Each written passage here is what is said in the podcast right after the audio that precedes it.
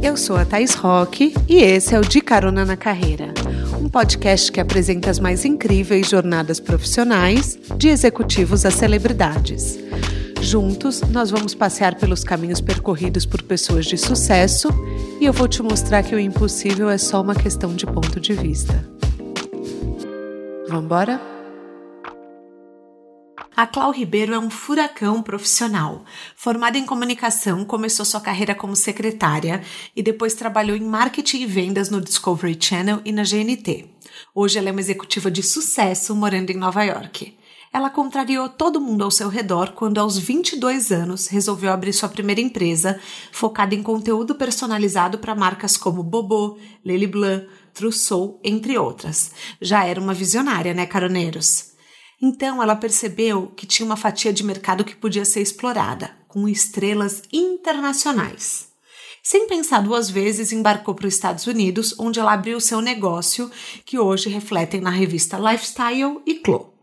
Em pouco tempo fez capas como Meghan Markle, a Duquesa, meu povo, Olivia Palermo, Lauren San Domingo, Leandra Medini do Man Repeller, entre muitas outras, e viu o seu produto chegar em países como Emirados Árabes e grandes hotéis de luxo como a Rede Armani.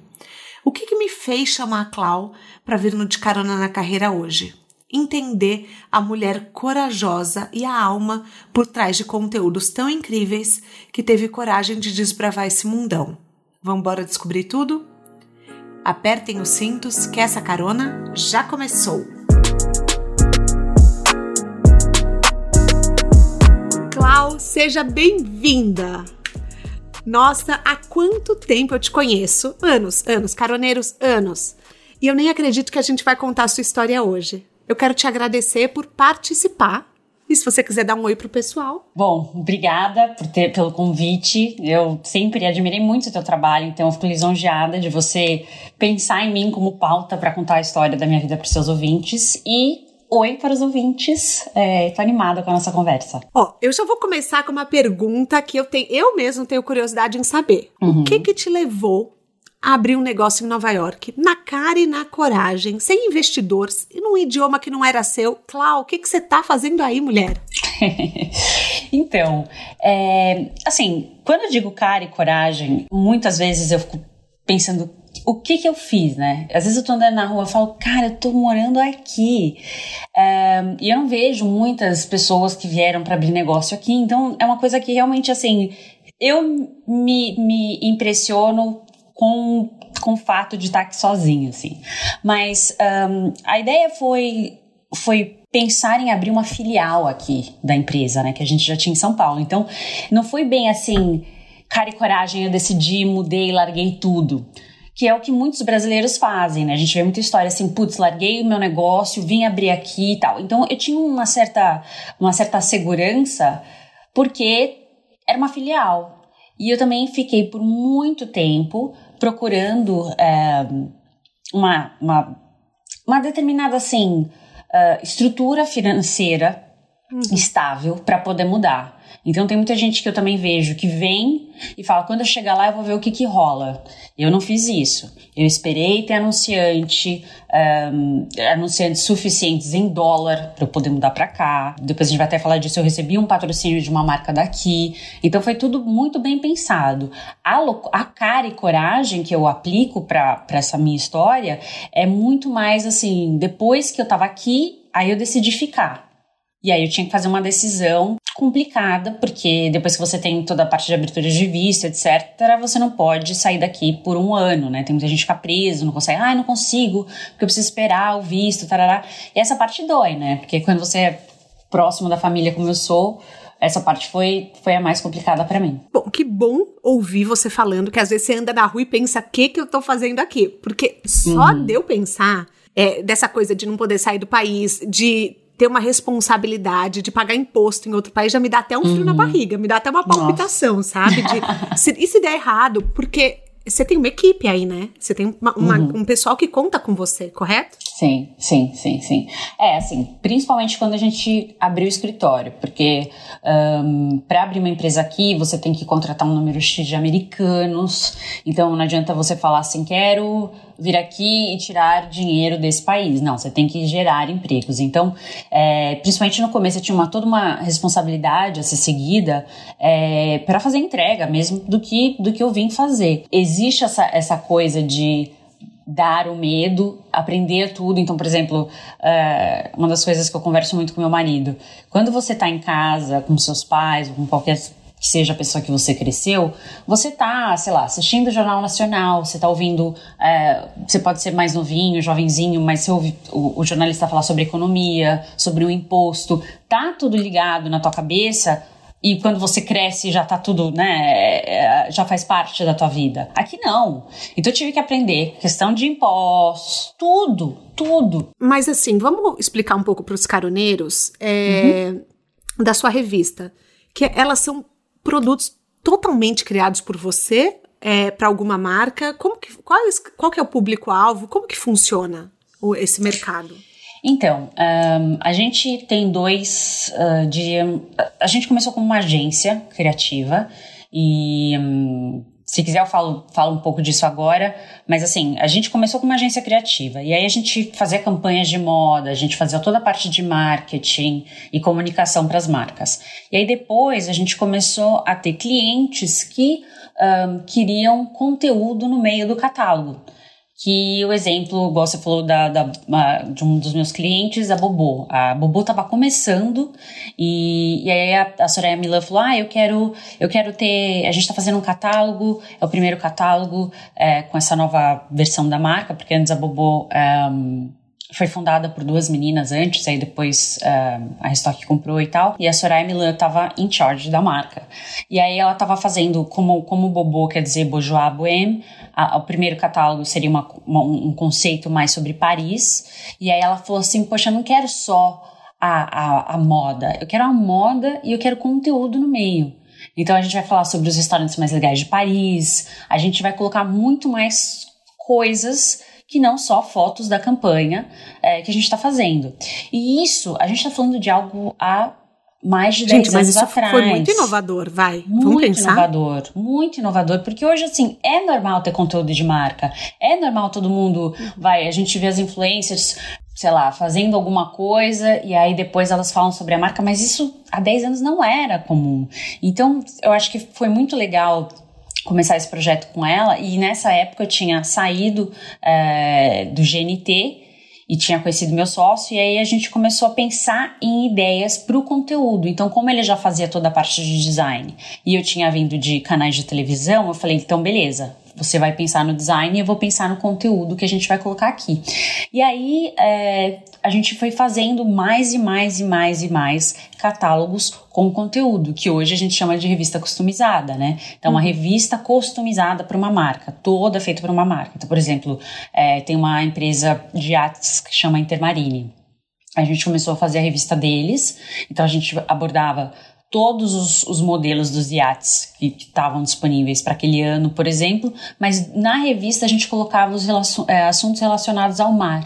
Então, o que, que você pode é, cozinhar, ou terapias, ou formas de, de relaxar, moda para você usar no barco. Então, Ai, que assim, delícia tudo isso, fazer, é fazer um, esse trabalho. É demais, porque você aprende tudo, assim, eu, eu, eu não tenho iate, então, assim, é, eu aprendi muito sobre, a, sobre, a gente ia falar do motor, da pecinha do motor uh, do, do iate, que é importante você ter, ou como você faz uma revisão, ou depois eu comecei a fazer a, a parte de matérias com uma construtora, então comecei a aprender muito mais sobre arquitetura e urbanismo. Então é muito interessante porque eu sempre tive sede de conteúdo, de criar uma conversa. Então fazer isso me deu muito.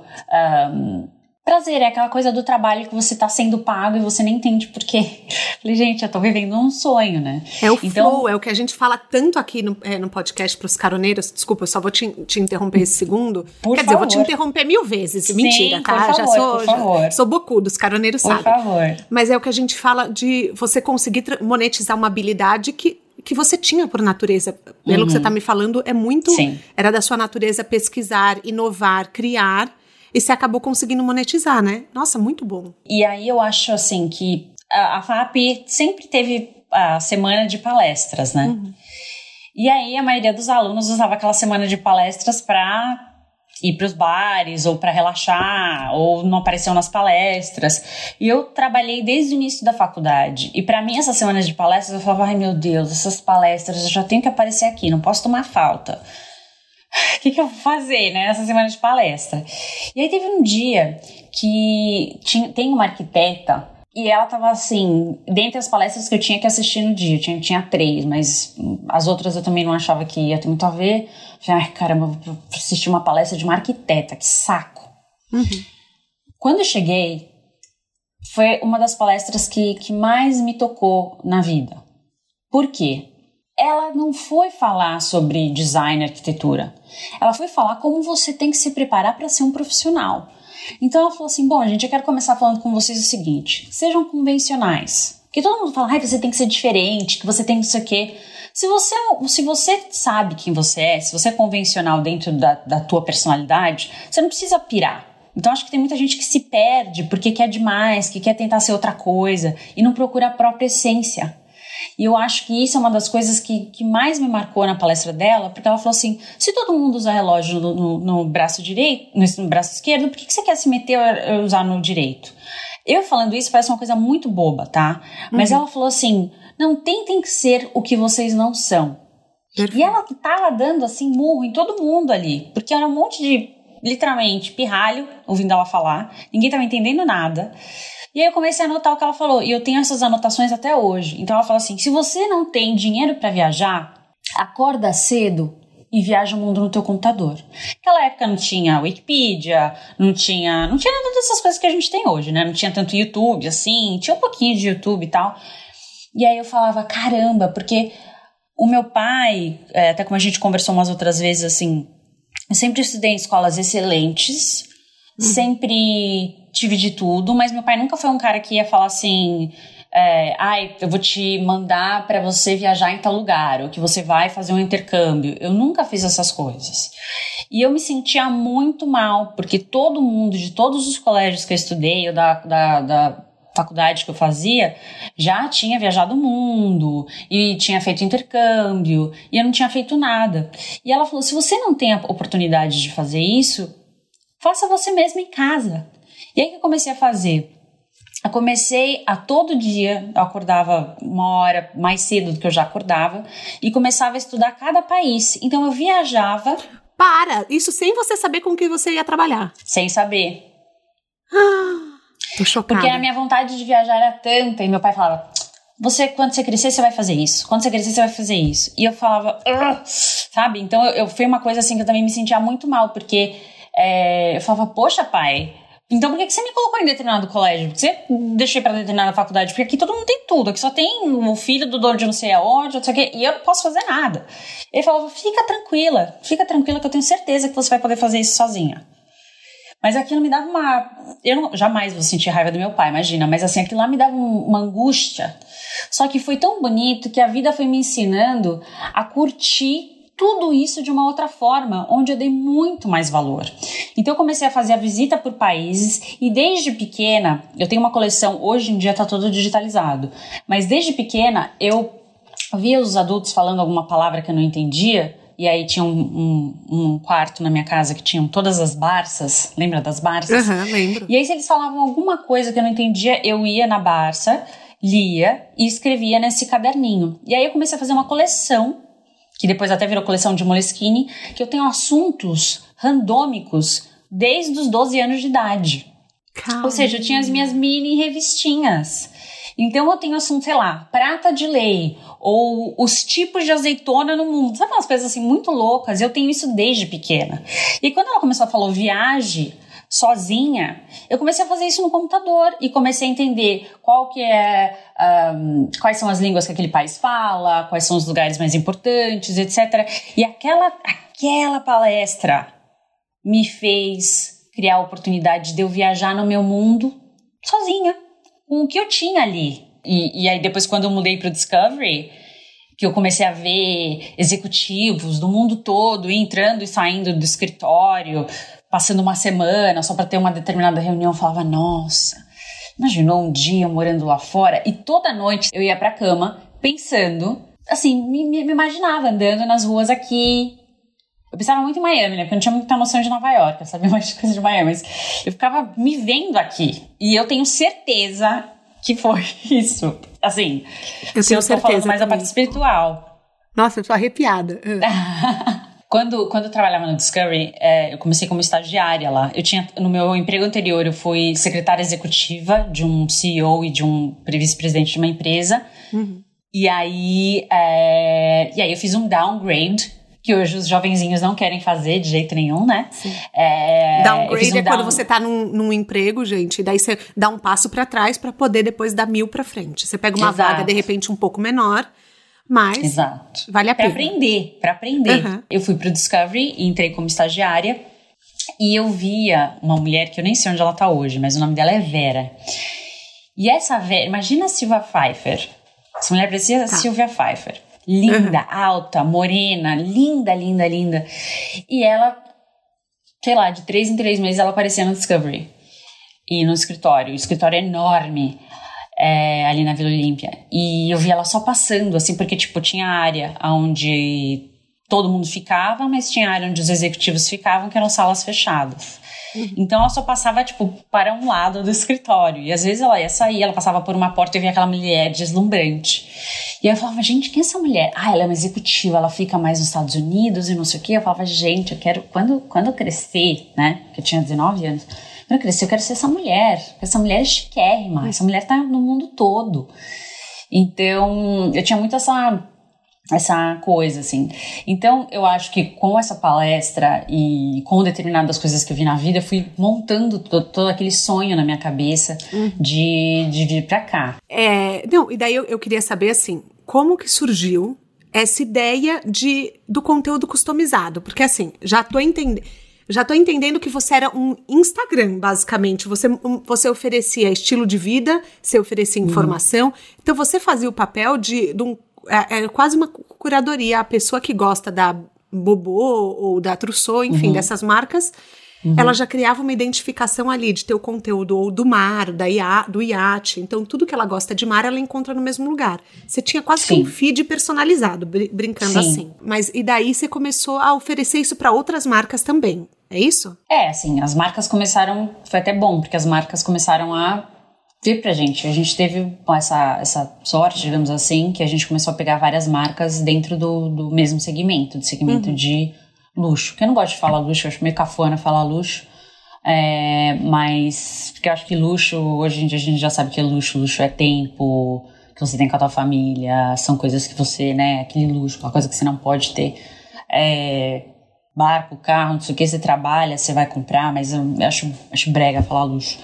É, é, e a gente começou a fazer para as outras marcas e a gente tinha uma revista de polo que tinha um sócio, uhum. uh, que é o José Eduardo Calil, e ele é jogador de polo. E ele sempre viajou o mundo todo jogando polo, sempre jogou uh, polo com, com o Príncipe Charles, ele conhecia a, a, a Lady Di, assim, então ele tinha todo aquela aquele conceito e vivia o polo, e aí eu comecei a colocar isso é, com a revista junto com o meu sócio. Então, nós éramos sócios dele para fazer São José Polo.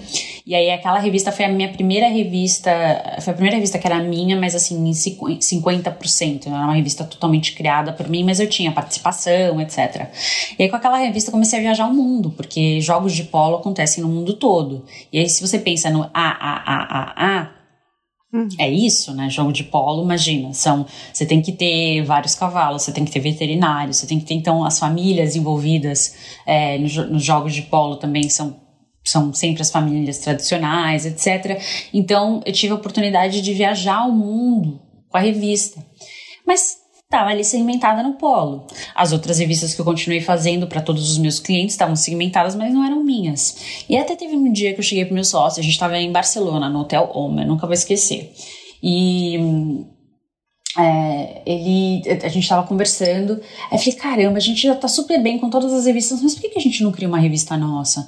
Porque eu via no Brasil, é, não, não tô falando mal, mas assim, revistas que tinham um, coisa assim muito veja luxo, wish, tipo, eu não queria tratar as coisas de uma forma, ai meu Deus, tá num pedestal. Eu queria quem, quem, quem dirige uma Mercedes, não estou falando de uma forma, é, digamos, snob, mas a, a, pessoa que dirige uma Mercedes, aquilo é o carro dela. A pessoa que tem um Louboutin é o sapato que ela usa. Não tem que ser uma coisa, ó. Você não pode tratar. Eu acho que eu acho que é até feio você tratar as coisas assim, porque parece que ninguém pode ter. Imagina, eu não podia viajar, trabalhei, ralei, comecei a viajar. Não tem que ser tratado de uma forma inatingível, né? Uhum. E hum, eu falei, por que a gente não faz uma revista hum, mais leve? Onde as pessoas possam curtir as pequenas coisas da vida, as viagens ou alguma coisa que ela ralou para ter, mas sem uma forma ostentação. Uhum. Aí a gente, aí ele falou, na hora ele falou assim, nossa, mas vai dar um super trabalho, é caríssimo, impressão é caríssima. Olha e... o mindset, olha o mindset não, que não tinha. É, é totalmente diferente do seu, né, seu sócio? Porque você estava numa, num mindset de expansão. Você estava, nossa, vamos fazer, vamos acontecer ele o sempre, segredo. Ele sempre foi, esse meu ex-sócio sempre foi, assim, bem aberto a expandir. Hum. Ele era bem animado, tanto quanto eu. Mas era, é, é, sempre bom. Os dois sempre tiveram, assim, um pouco de, ah, vamos fazer isso, não vamos fazer aquilo e tal. Mas é, ele teve realmente, mas eu falei assim, não, a gente vai fazer. E aí comecei a bolar sozinha as pautas, as, o conceito, tarará. E ele foi criando a parte dele, que sempre foi design. E, e a gente criou a Lifestyle. Então, a palavra lifestyle que era exatamente não é o que vocês queriam vender, né? também. né? Tipo um estilo de Exato. vida. Estilo de vida. E esse é meu estilo de vida. Tipo, e se eu tô indo pra um, pra um, pra um restaurantezinho onde as pessoas me servem aquela massa na panela, porque é uma senhorinha que tá ali, é uma vovó que tá cozinhando, ela, é isso que eu quero. Se eu quero ir pra um hotel que, é, sei lá, um, de um restaurante, de um, de um hotelier francês, chiquérrimo, que tem isso lá, também. Então a gente ia trabalhando esse high and low, mesmo estilo de vida é, gostoso, sem, sem petulância. Uhum. E aí a gente começou a trabalhar lifestyle e, e foi muito bom. E assim, aí chegaram época Mas vocês não tinha... tinham ideia para quem vocês iam vender ainda. Aonde vocês iam distribuir, você não sabia nada disso. Você falou, vou criar uma revista. Olha, a gente já tinha vários canais de, de distribuição, porque com as formas de Apollo, a gente sempre teve a revista assim em jatinhos ou first business class, a gente tinha um mailing. É, cada revista, por exemplo, a, a, São José Paulo era patrocinada pela Audi, então ela já ia para todo o mailing da Audi. É, então a gente sabia mais ou menos assim o que, que, que a gente queria. Obviamente, não dava para fazer as mesmas coisas para as mesmas revistas, então a Lifestyle começou a ser patrocinada pela Mercedes, então a revista, a gente tinha o mailing da Mercedes, tem até hoje, então a gente manda a revista para os patrocinadores. Então um, a gente já tinha um mailing bem legal. Fora isso, eu sempre tive um departamento no escritório para fazer mailing handmade. Então, se eu lia, se eu sabia, se eu conversava com alguém interessante, era um endereço que já entrava para o nosso mailing, porque eu sabia que eu queria que aquela pessoa tivesse minha revista na sala da casa dela. Entendi. Porque então você sempre, você sempre fez essa curadoria, tanto de conteúdo como de público. Total, total. Porque pra gente, assim, não, não, não interessaria estar. Tá, a gente é, chegou a posicionar a revista em bancas, tá? A gente sempre teve anúncio em banca, mas ali na banca você tá entre mil revistas, você tá competindo com a Abril, você tá em, competindo com a Globo. Não adianta fazer isso. E as pessoas não falam muito sobre isso com revistas, mas nós somos uma pequena empresa, né? eu sou um pequeno negócio. Né? Então, por mais que tenha essa expansão de estar em todos os lugares do mundo, é, se eu existo ainda hoje é porque eu sempre fui uma pequena empresa, sempre.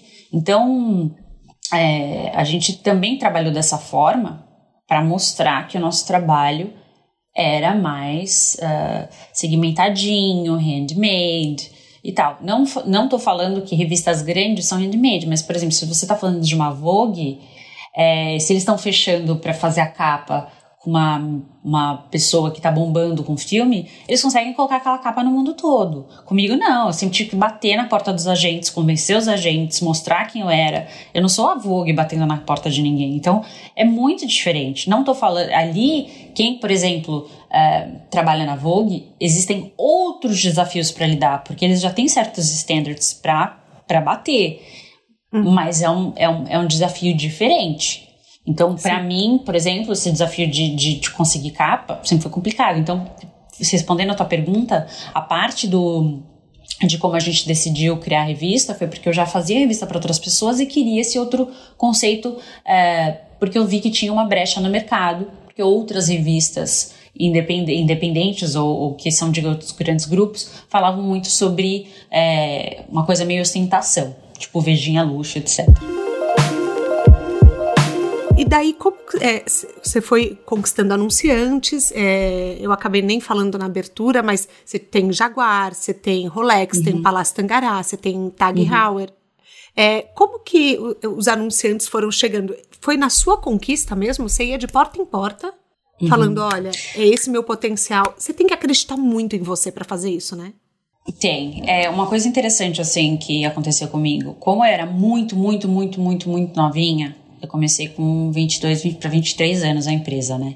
Uhum. Então, como é que eu ia passar credibilidade? Sendo que eu não era de uma família tradicional paulistana e que meus pais conhecem o círculo social e que eu ia, né, falar com a tia, não sei o que, que é dona de não sei. Não, não era, não era o meu, o minha, a minha realidade.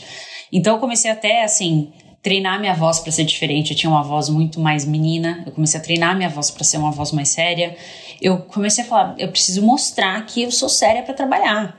Então, comecei a me, me, me, vestir de um jeito diferente que eu não gosto. Eu vestia saia lápis, sabe? Umas coisas que eu falo, gente, que cafona. Eu fui me vestir uma velha.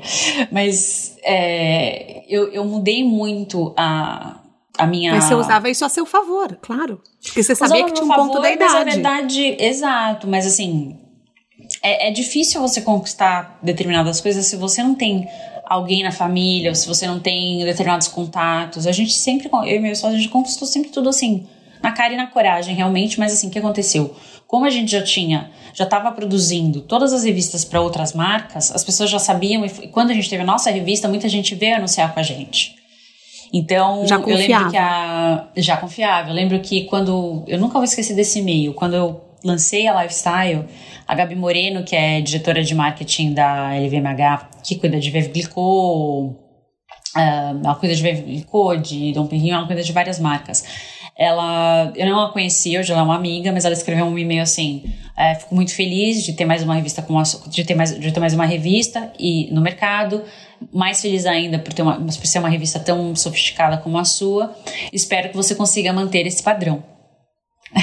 Eu não sabia se aquilo era tipo uma facada, se era um elogio e tal, porque a gente conseguiu fazer algo muito bacana realmente, mas manter anunciante é, é uma coisa muito volátil, né? Você tem que, você tem que ficar convencendo aquela marca que, você, que, que a marca tinha que estar com você. E vamos lembrar que não tinha Instagram, não tinha tanto blog, era pouquíssimo, pouquíssimos blogs existiam. Então, nós éramos realmente quase que um dos únicos veículos para as marcas se conectarem com, com, com, os, com os possíveis é, clientes deles. Então, foi um, uma coisa assim, digamos, que fluiu de forma mais fácil, porque não tinha muita gente. E a gente, é, uma revista que conseguisse falar com homens e mulheres, também não existiam tantas por aí. Então, pra gente foi muito bom. E aí as marcas começaram a vir. E, obviamente, a gente também ia atrás de outras marcas. O que realmente foi, assim, bater na porta foram os clientes internacionais. Que aí, o que eu vejo que é a grande Agora diferença... Agora a gente chega na parte, é, dos Estados Unidos, é, conta. É, exato. Qual é a grande diferença? Assim, o que que, o que que eu sinto, tá? A, a, beleza de trabalhar com, com hospitality, com, com essa parte que eu amo de ter. É, de, hotéis, de, de, né? visitar, né? de hotéis e tal, é que, como editora de revista, como publisher, toda vez que. Hoje, por exemplo, você tem. Gente, eu não. Eu tô falando. São, são business diferentes, eu não tô condenando ninguém, só tô falando que são business diferentes. A influencer, quando ela chega num hotel que ela pede para ficar, ou que alguém com a convida, Normalmente ela vai fazer o quê? Ela vai mostrar o hotel, ela vai ficar lá. Ela vai falar, ah, esse hotel é muito legal lá. E aí ela vai, principalmente as que eu mais vejo, levar looks para fazer propaganda dela e das marcas naquela propriedade. Uhum. A gente não, a gente estava lá para falar sobre o hotel e sempre um, para entender tudo sobre a dinâmica, eu não vejo nenhum influencer sentando com o diretor de hotel, com o diretor de marketing de hotel, para entender qual que é o sistema, qual que, quais são os diferenciais.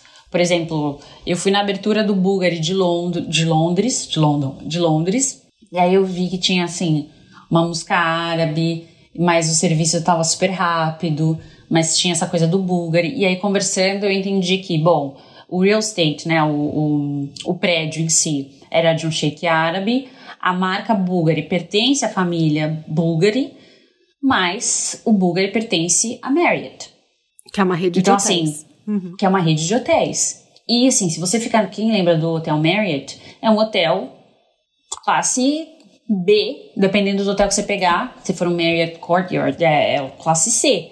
Então você tem uma, você tem um mix aí de coisas para elaborar aquela marca que é muito interessante. Então você, é, é, a gente fala sobre isso nas matérias. É, por que, que o The Surrey aqui em Nova York é, ele é tão especial? Porque ele só contrata, isso foi coisa de oito anos atrás, hoje é normal, uhum. mas ele só contratava fornecedores que fossem dos arredores de Nova York para que todo mundo tivesse comida fresca. Então a salada tinha que ser de um, de um farmer de um, uhum. de um produtores locais, de um agricultor, maravilhoso. Produtores locais. Isso é oito anos atrás. Uh, várias coisas assim que, que que são específicas, que às vezes quem está tirando foto ali na frente não está explicando todos esses detalhes.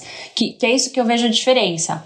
Eu acho que é lindo você, numa foto, poder mandar aquela imagem, é isso que eu acho, admiro muito as influências, porque você consegue passar mil coisas numa foto só, mas você não consegue entender as entrelinhas. Então, pra gente. Então, é... você fazia basicamente o trabalho da Barça, que você pesquisava escrevia uhum. e montava os seus moleskines. Você começou a fazer uhum. com hotel também. Você começou a entender Exato. como funcionava a cultura de um hotel.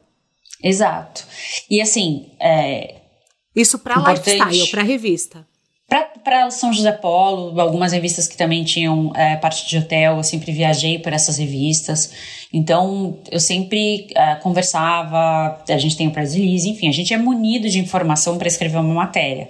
Só que no uhum. começo, eu não escrevia matéria. No começo, eu viajava com jornalista Uhum. E a gente pensava em toda a estratégia, porque eu pensava na estratégia do que eu queria dar, porque eu sabia quem era o meu cliente, e o jornalista uhum. me dava o toque de jornalista mesmo. Claro. Então, por exemplo, tem, um, tem uma pessoa que trabalha comigo que ele sempre foi um jornalista da Veja, os textos dele são saborosíssimos, e é isso que eu falo, nossos textos têm que ser floridos. Então, tem que ser um texto que você sente, você seja transferido para aquele lugar. Então, é, isso é super importante. Então, quando a gente está explicando cada detalhezinho de um hotel, você quer que, que a pessoa entenda o porquê de tudo aquilo. Igual hoje as marcas de moda explicam que elas são.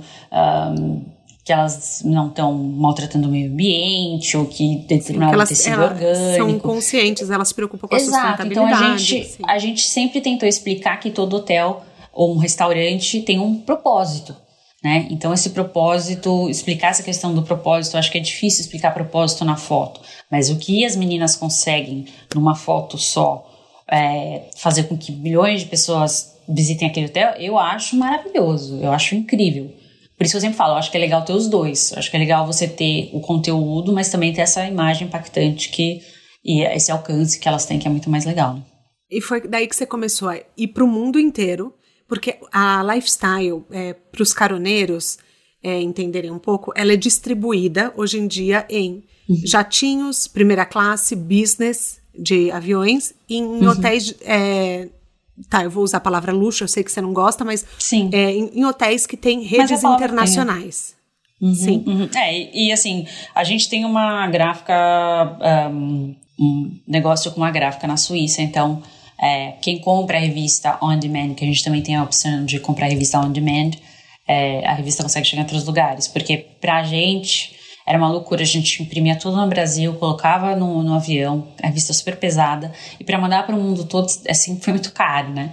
Então a gente é, fez esse business dessa gráfica na Suíça. Então, com as capas que a gente tem, que são mais internacionais, um, desculpa, a gente, a gente conseguiu essa logística da revista chegar de outro canto do mundo mais fácil. Quando, explicando essa parte de, dos anunciantes, quando eu viajava para fazer uma matéria, eu já marcava reuniões com, com possíveis marcas que eu saberia que gostaria de estar tá falando com o público brasileiro, é, que a revista ainda não estava fora, ela estava começando a estar fora, é, já fazia tudo. Então, fazia um 360. Então, eu já via aonde eu ia distribuir, mais pontos de distribuição, eu já via anunciante, eu já via conteúdo. Então eu fazia tudo numa coisa só. Por isso uhum. minhas viagens eram super corridas, né?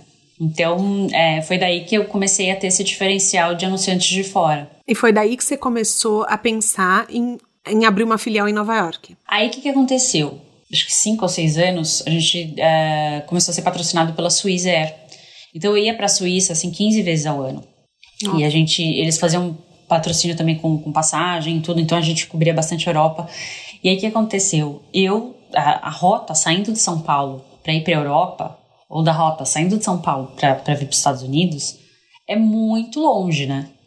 Aí eu falei, não, Sim. eu preciso ter, por mais que, assim, ah, mas quem tem revista pode ganhar tudo de graça. Não é bem assim, gente. Eu acho isso uma coisa feia, assim. Tem muita gente que faz essas coisas, eu não acho muito legal. Mas por mais que eu fosse convidada para um hotel ou outro para ficar, para fazer uma matéria, não tem como você viver disso, não tem como você sair pingando, né? Então, eu tinha que pagar meus hotéis, eu tinha que, que pagar para ficar nos lugares trabalhando, tendo reunião, fazendo várias coisas. Então, é, começou a ficar caro. Aí eu falei, acho que é mais fácil eu procurar um apartamento, um escritório, uma base aqui e começar a criar um time aqui para continuar falando com os agentes de celebridade ou com os PRs ou com as marcas, porque senão eu, eu vou ficar totalmente estressada. Eu ficava indo e voltando, indo e voltando, indo e voltando. E aí que eu comecei a pensar nessa história de abrir escritório aqui. E aí um, eu tinha. Tinha, não, tem um, tem um amigo que tem uma marca grande no Brasil e nos Estados Unidos. E ele tinha uma concorrência para fazer aqui no, em Nova York da marca dele, embalagens da marca dele. E aí eu lembro que a gente estava viajando e ele falou assim: Nossa, Cláudio, é, você trabalha com isso, você tem uma agência. Por que, que você não vai comigo para Nova York? é, participa da banca aprovadora das embalagens para ver o que, que você acha. E assim, ele estava fazendo essa, essa concorrência das agências de publicidade daqui só com as melhores agências de Nova York. Tá. E quando começar, começaram essas apresentações, eu vi que eles cometiam assim, erros colossais é, na apresentação da embalagem, colocando palavras na embalagem em espanhol, quer dizer, achando que o brasileiro fala espanhol, sabe aquela coisa assim, Aí nisso eu falei assim: não, se eles que são os melhores estão assim, por que, que eu vou ter medo de mudar para cá? Não, não, não, não, não. Vou começar a ver essa história aí que eu acho que eu consigo cliente. Então, quer dizer, foi uma coisa consciente de não vir aqui e tentar no, no, no susto. É então, entender então, como é que era a estrutura para eu saber se eu tinha condições. Eu acho que muito do seu negócio foi, você criou um negócio, você construiu, solidificou no Brasil, e começou a buscar é, crescer para fora do país. Uma vez que você cresceu, você começou a estudar o mercado que você queria ir, que era os Estados Unidos, uhum. começou a ver sua concorrência, a analisar a concorrência, e daí você entendeu que você tinha o que oferecer de único no mercado. Mais ou menos isso. Isso, isso. Só que quando eu tô falando dessas agências, eram agências que eu nem podia competir, porque são eram agências que cobram milhões de dólares por ano das pessoas, das marcas, né, dos clientes. Gente, cobra eu milhões vi... de dólares por ano e não sabe que o brasileiro fala português? Não, pois é. Mas pode falar, eu tenho uma outra amiga, é até legal desmitificar isso. É, eu tenho uma outra amiga que é diretora de uma marca aqui nos Estados Unidos. Ela era diretora de uma marca no Brasil, transferiram ela para cá. E a gente conversa muito. Ela fala: Meu, aqui é muito mais tranquilo porque os caras não são criativos igual a gente no Brasil. E é verdade. Aqui as pessoas são. Eu não sei, quando, vinha, quando eu vinha para cá, eu falava: Nossa, mas Toda a fachada tem logo, tudo é organizado, tudo é limpinho, até barraca de cachorro quente tem logo tal. Deve ser uma coisa assim, as agências devem ser uma coisa de outro mundo. Mas não é. Veja as agências no Brasil, quantos, quantos leões os caras ganham. A gente é muito mais criativo e a gente rala de uma forma muito mais inteligente, digamos assim. Então quando eu comecei a ver isso, eu falei assim: peraí, por que, que eu tô subestimando? Óbvio que eu não ia ter as contas que eles tinham e tal, mas assim, eu vi que não estava tão atrás assim. Então, um, aí eu comecei a pensar nisso, aí comecei a falar, ok, então como é que eu vou começar a separar um budget para ver advogado, para ver contador, para começar a mudar, ver entender quanto custa um escritório, quanto custa um apartamento, quanto custa a estrutura, a estrutura, aí depois que eu fui entender que eu tinha que contratar um número X de pessoas, quanto que eu tinha que ter, e também quando você está entrando aqui, o governo pergunta quanto, quanto você ganha para ver se você pode se manter aqui. Você pode se manter aqui por quanto tempo? Então tem toda uma parte assim que é longa e É difícil recrutar aí? É, foi difícil para você começar um time do zero? Foi, porque as pessoas me davam muito medo, assim, porque as pessoas falavam assim: olha, saiba que americano, se você coloca, aqui eles colocam assim, um, o job description, né, a descrição do trabalho. Aí falava: ó, se você trabalhar com alguém aqui e você colocar um determinado job description, a pessoa não mexe o dedo para fazer outra coisa. E no Brasil, a gente, principalmente nós somos criativos, é todo mundo pau para toda a obra, né? A jornalista que tá comigo, às vezes a gente vai fazer um evento, a pessoa vai lá, me ajuda, não sei o que lá. Porque a gente se gosta, porque a gente quer fazer um negócio acontecer. E as pessoas me colocavam muito, ah, porque as pessoas são assim. É. Mas no final eu tive é, uma surpresa muito agradável, assim. É, comecei a, a contratar e, óbvio, um ajuste ou outro você vai fazer e tal, mas não foi tão difícil assim. E óbvio, que, e óbvio que assim, uma parte que ajuda muito aqui é a parte trabalhista, né? Que no Brasil acaba com o pequeno empresário. Que dica você daria para quem quer começar a ter um networking num lugar novo? Começar um networking do zero, porque foi o seu caso. Você não chegou é. aí é, conhecendo todo mundo. Que dica que você dá uhum. para quem quer começar? Olha, é, se eu fosse talvez uma advogada, eu não teria o mesmo networking com certeza, porque sendo convidada para pequenos, pequenos ou grandes eventos pelas assessorias de imprensa no Brasil, para marcas daqui que elas cobrem, eu acabava conhecendo gente. Mas e isso assim é muito específico da minha área. Mas uma dica que eu dou, que é uma coisa cultural, a gente fala americano é frio, europeu é frio. Ah, eles, é, eles falam que eles são seus amigos, mas se você ninguém ninguém vai na casa do outro. O que não é mentira, é verdade. Porém, uma coisa que nós temos que nós temos é, que nós temos aqui nos Estados Unidos, que não existe no Brasil, que eu não vejo muito, é as pessoas criarem o um networking de outras pessoas por nada. Então, por exemplo, eu conheci é, um, eu estava eu tava fazendo um evento da revista em Paris.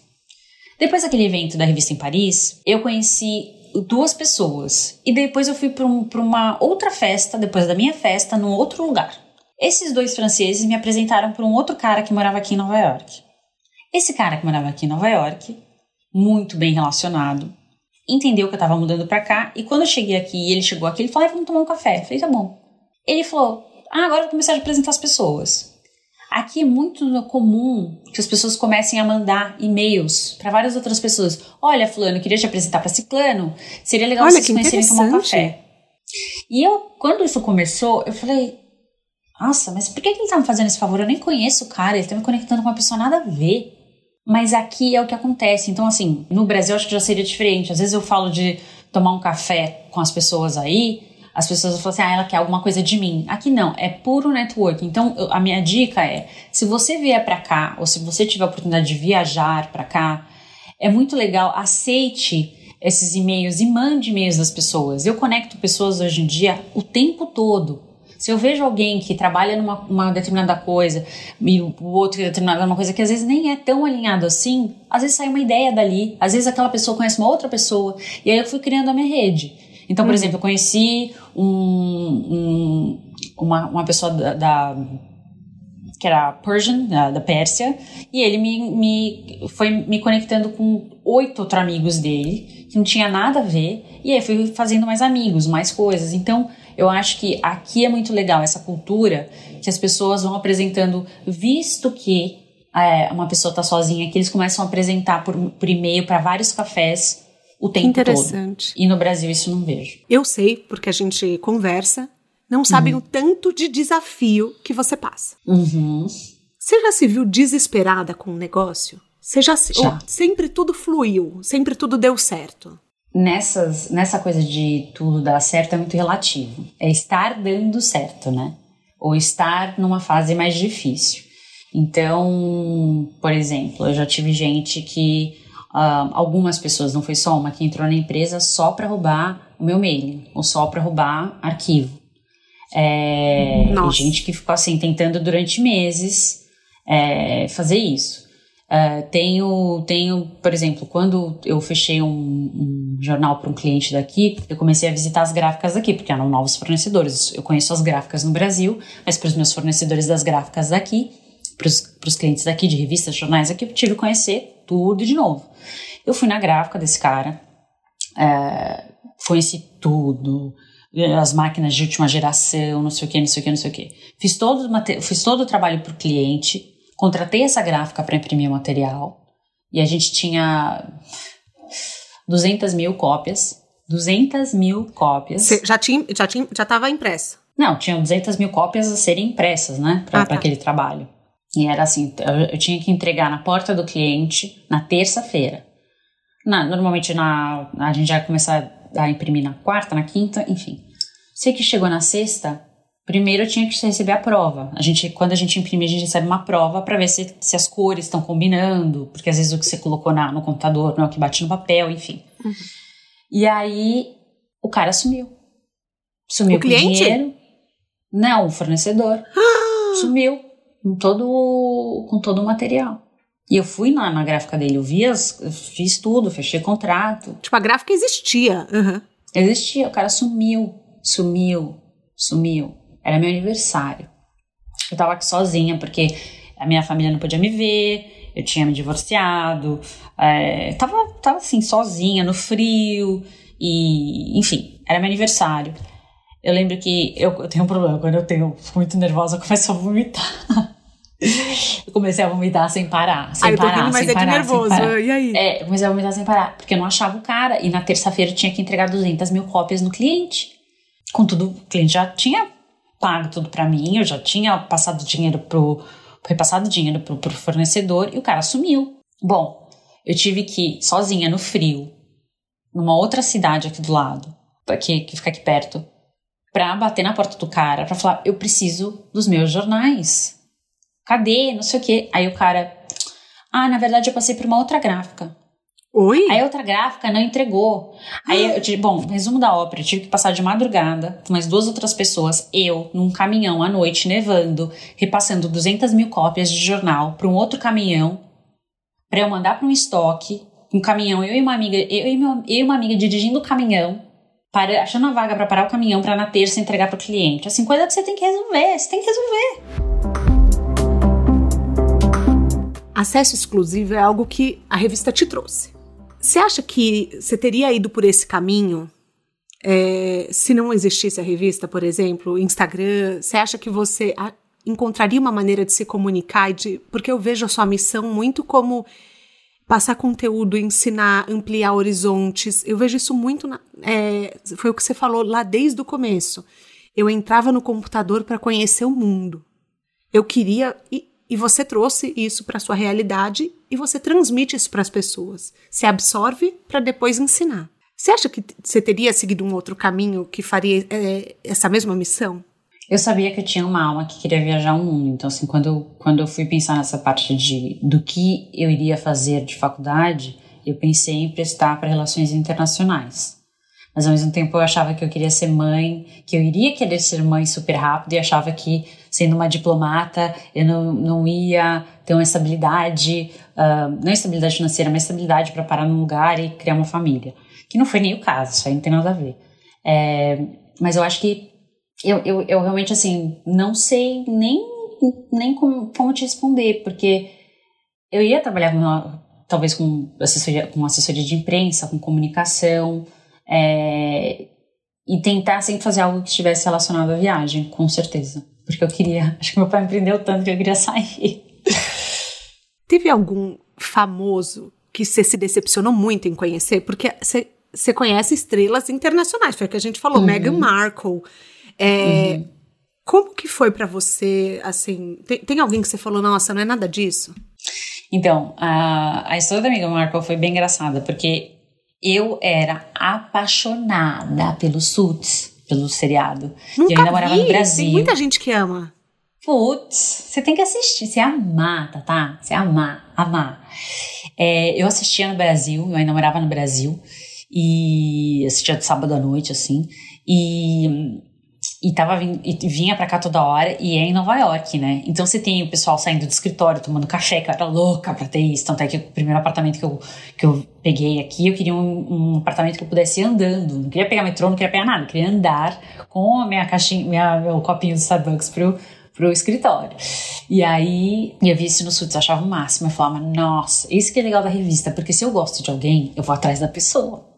Não, não tem limite para mim. Então, eu já quero deixar aqui registrado que se um dia você for fazer uma capa com a Kim, você me fala, porque eu quero de tá. sua assistente pessoal, entendeu? Eu, eu vou lá, eu seguro o seu café, eu compro o seu cafezinho, mas eu quero ir, tá? Tá, tá bom. Se um dia eu conseguir com ela, eu te chamo, pode ter certeza.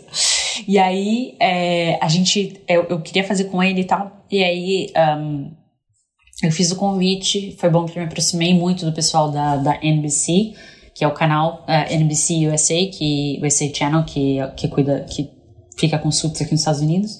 E, e aí ele topou tal, e aí a gente foi fazer a capa lá em LA. E foi super legal. O cara é, né? O cara é tudo aquilo, o cara é lindo, não sei o quê. E super interessante. E aí, depois que a gente lançou a revista, a amiga começou a pedir para ser a próxima capa. E aí eu falei pra gente dela, falei, olha, não dá pra ser agora, porque eu acabei de fazer com o Gabriel, não tem condições, vai ficar um lado do outro, vai parecer que a gente fez assim, coisa do sul, sabe? Aí ela, ah, não, mas ela quer muito, ela adorou as fotos dele, não sei o que, não sei o que, não sei o que. Eu falei, não, vamos esperar um pouquinho.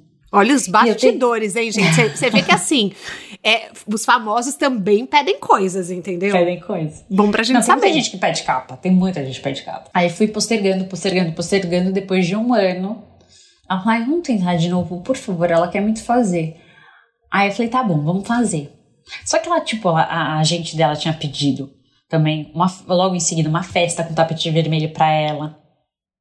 E eu vi que, assim, ela tava falando com um cara durante o, o photoshoot, ela já tava namorando o, o príncipe. Uhum. Então ela, ela, ela, tipo, pra ela foi legal. E ela tava falando pra ele, ah, eu tô aqui em foto, não sei o que, taraná, mas eu não sabia quem era, né?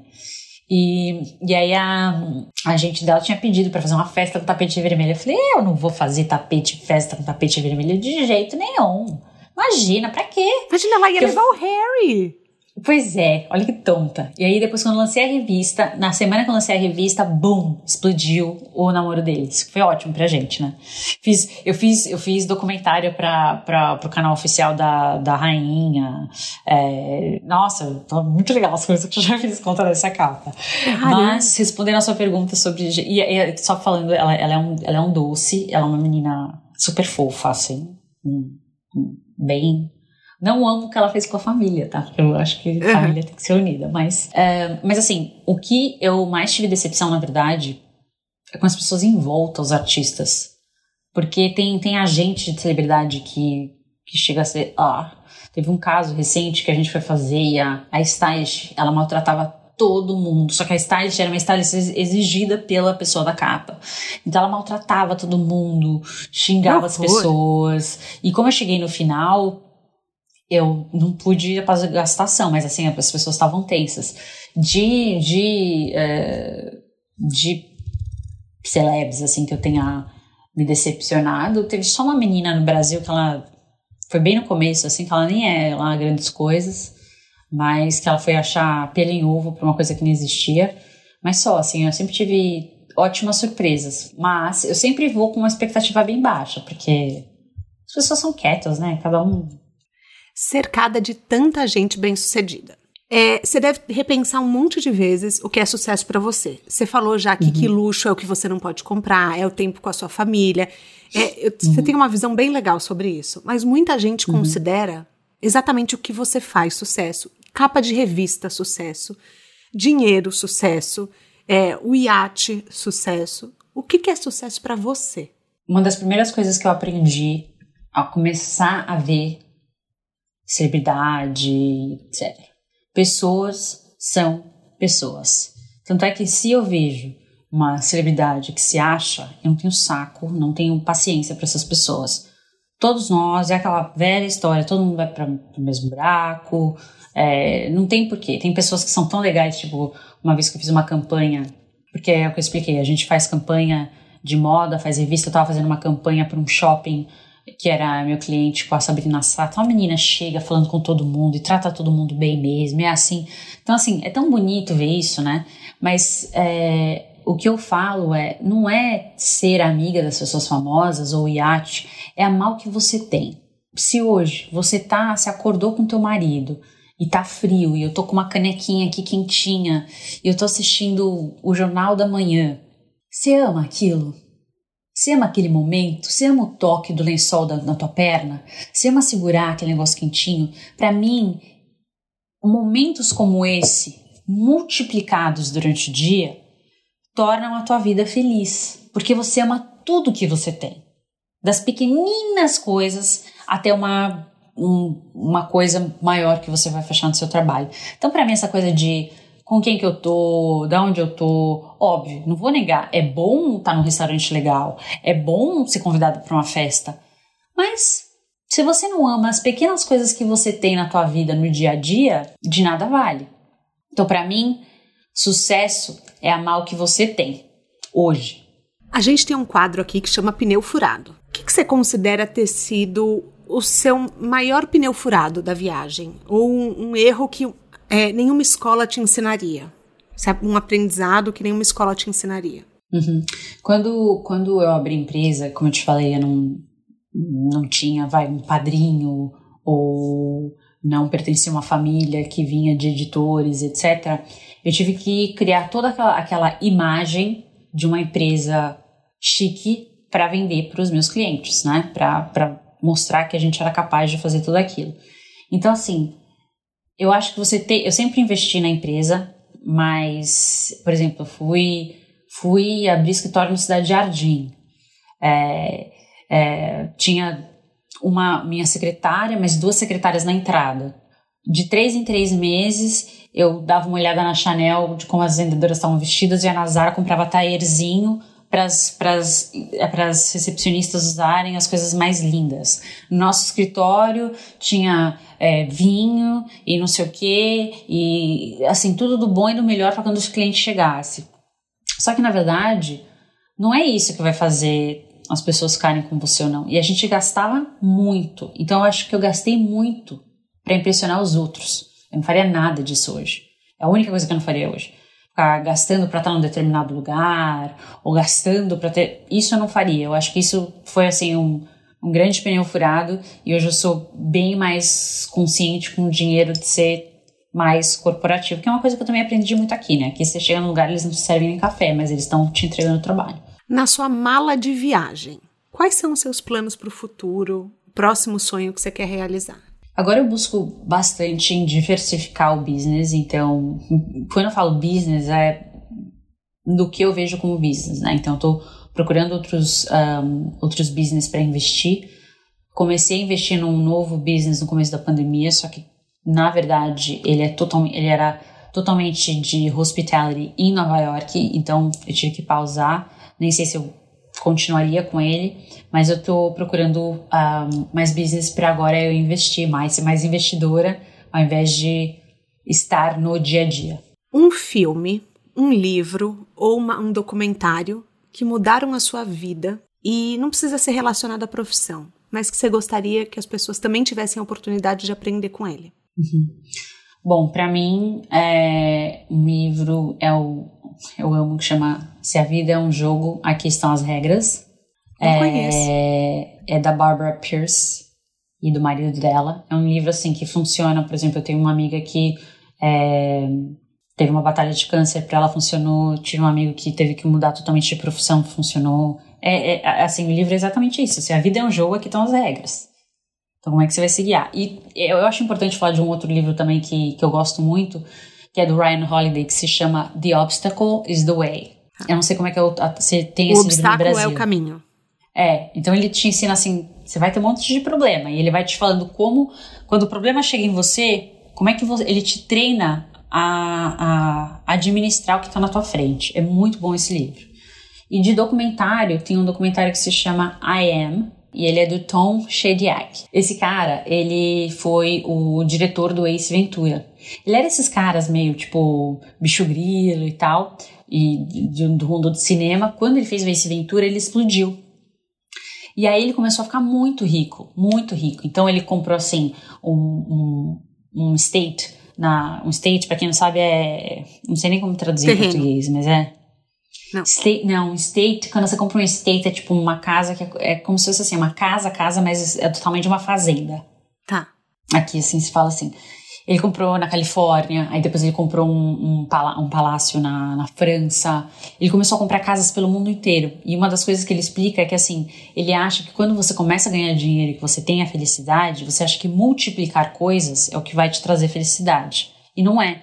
Multiplicar coisas, ganhar mais, ter mais, não é o que, que o que vai te trazer felicidade. Então ele conversa com vários um, líderes religiosos para entender o que que nós somos, qual que é a nossa essência, o que que a gente realmente precisa para ser feliz. Ele explica que nos Estados Unidos, por exemplo, todo mundo aqui é treinado para ser o número um, número um. Então aqui todo mundo muito individualista. Você não tem essa coisa da comunidade como países subdesenvolvidos como Brasil Índia, que a gente tem essa coisa de cuidar mais um do outro, e, e países como os Estados Unidos, que todo mundo é treinado para ser individualista. Então é muito interessante porque ele começa a falar sobre o valor da vida. Ele ganhou muito dinheiro, teve uma doença, que ele ficou em coma, e aí ele começa a fazer uma análise do que, que é realmente a vida, e é muito bonito. Acho que esse documentário é demais. Nossa, amei! Quero assistir. É Não assisti ainda. A gente chega ao fim da nossa carona, nem acredito. Eu vou te falar que eu já gostava muito de você, mas ter a sua visão também do que realmente importa na vida, mesmo você estando cercada por tantas coisas, talvez você saiba, exatamente por você estar cercada de tantas coisas uhum. que as pessoas almejam, que as pessoas, enfim, consideram sucesso. É tão bom ouvir que, na verdade, o que importa somos nós, e as nossas, a nossa família, os nossos momentos. É legal porque às vezes eu me sinto um pouco poliana falando isso. E quando eu vem alguém que, como você, que trabalha com isso o dia inteiro, e você fala: não, realmente, isso aqui você compra, você trabalha. Mas o que uhum. importa é você deitar com seu marido, é você tomar um café, é você estar tá feliz nesses momentos. Então, eu acho que é uma lição para os caroneiros hoje é é isso, a gente priorizar as coisas certas. Foi o que você falou. É você aprender a cuidar de você, da sua saúde, da sua, das suas emoções.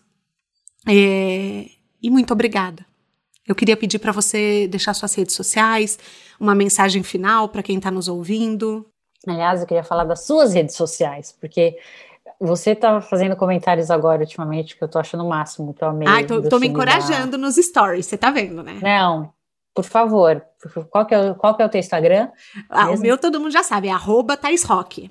Eu vou mandar, é porque eu vou mandar, eu vou, vou, completar esse, esse, esse, vou mandar também esse podcast, vou distribuir entre os meus seguidores, então eu quero que o pessoal te siga para ouvir.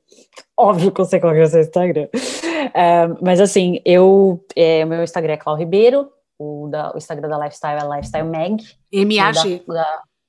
M-A-G, Lifestyle Mag. E, e tem o Instagram da Clo, que fica by Clo, B-Y Clo, C-L-A-U-R. Um, Mas entra no Clau Ribeiro, tem o link para os dois, né? Tem o link para os dois, Clau Ribeiro tem o link para os dois. É, bom, queria te agradecer, uh, eu amei, assim, o trabalho com isso e, e, a tua curadoria de perguntas, o jeito que você direcionou tudo, extremamente, extremamente delicada, profissionalíssima, mas assim, o, a construção mesmo do conteúdo maravilhoso do jeito que você fez. Muito obrigada pelo convite. E agora, eu, eu com podcast, eu sem pod, com podcast, sem podcast, não, vejo já outros podcasts, mas a gente vai ter que ter esse, esse call pelo menos uma vez por mês para ficar falando, porque combinado. antes no off a gente fala demais. É verdade, combinado. O De Carona na Carreira ele tem a consultoria de conteúdo do Álvaro Leme, pesquisa e apuração da Vitória Zanetti, sonoplastia e edição do Felipe Dantas e a identidade visual da Mel Serri e do Vijay Rodrigues. As dicas que a gente falou até aqui estão todas no descritivo da plataforma que você escuta, lá no link do podcast. Bora lá para o Instagram falar mais sobre esse episódio de hoje? A gente volta na próxima semana com mais um de Carona na Carreira. Um beijo grande.